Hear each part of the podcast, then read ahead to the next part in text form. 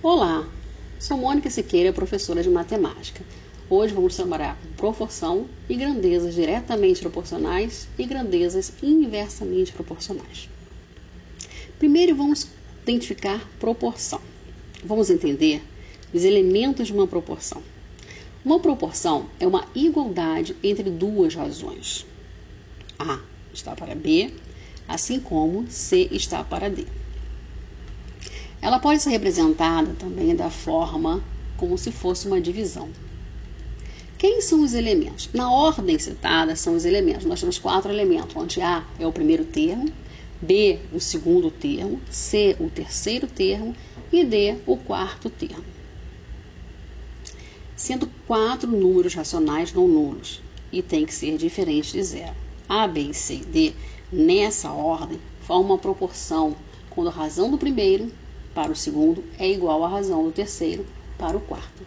Assim, temos a propriedade fundamental da proporção. O produto dos meios é igual ao produto dos extremos. Mas quem são esses meios e quem são esses extremos? O primeiro e quarto termos da razão são os extremos. O segundo e o terceiro são os meios. Exemplo: 3 está para 5, assim como 9 está para 15. É uma proporção, pois 3 vezes 15 é igual a 5 vezes 9. 45 é igual a 45. Se existe a igualdade, existe a proporção. Logo, existe uma proporção entre as razões. Um outro exemplo.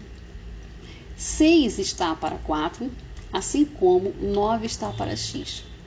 Veja, o quarto termo ele não aparece em forma numérica, e sim numa forma de incógnita. O objetivo é encontrar o valor desse x. Para isso, vamos aplicar a propriedade fundamental da proporção, que é o produto dos meios, é igual ao produto dos extremos. Multiplico 6 vezes x, que dá 6x, e 4 vezes 9, que dá 36. 6x é igual a 36. Assim, teremos x é igual a 36 sobre 6. Logo, para que exista uma proporção, a verdade entre essas duas razões, x tem que ser igual a 6. Como resolver problemas que envolvam grandezas diretamente e inversamente proporcionais? Grandezas diretamente proporcionais são aquelas que os valores da primeira têm que ser igual aos valores correspondentes da segunda.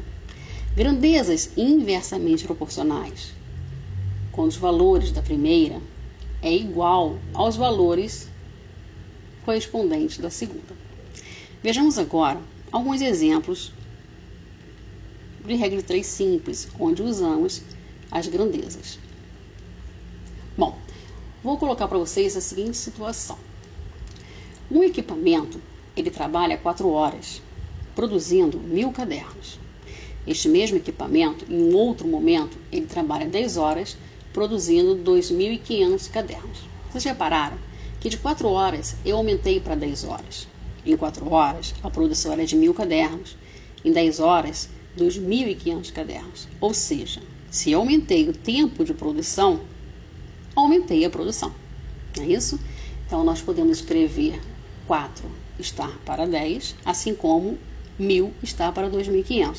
Aí eles perguntam, é, Mônica, mas você falou para mim que as razões elas têm que ser iguais. Bom, quando nós falamos em razões iguais, existe a possibilidade de simplificarmos.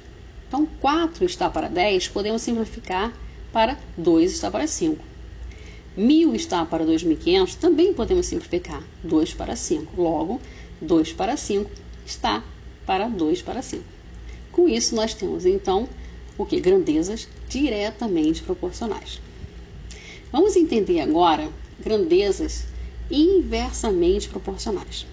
O melhor exemplo para entendermos as grandezas inversamente proporcionais é usarmos o que? Tempo e velocidade. Vamos separar a seguinte situação. Um carro faz uma viagem em 5 horas por 80 km por hora. Este mesmo carro, em um outro momento, ele faz uma viagem em 4 horas em 100 km por hora. Reparem, eu diminuí o tempo, consequentemente, aumentei a velocidade do carro. Logo, se eu tenho uma razão que aumenta e a sua correspondente diminui, então estou tendo que inversamente proporcional. Então, nós teremos 5 está para 4, assim como 100 está para 80. Bom, 5 para 4 não podemos mais simplificar, já está, podemos simplificar, que também vai ficar 5 para 4. Assim, verificamos que as grandezas tempo e velocidade são inversamente proporcionais. Ficamos por aqui. Continue praticando o estudo e até um próximo encontro.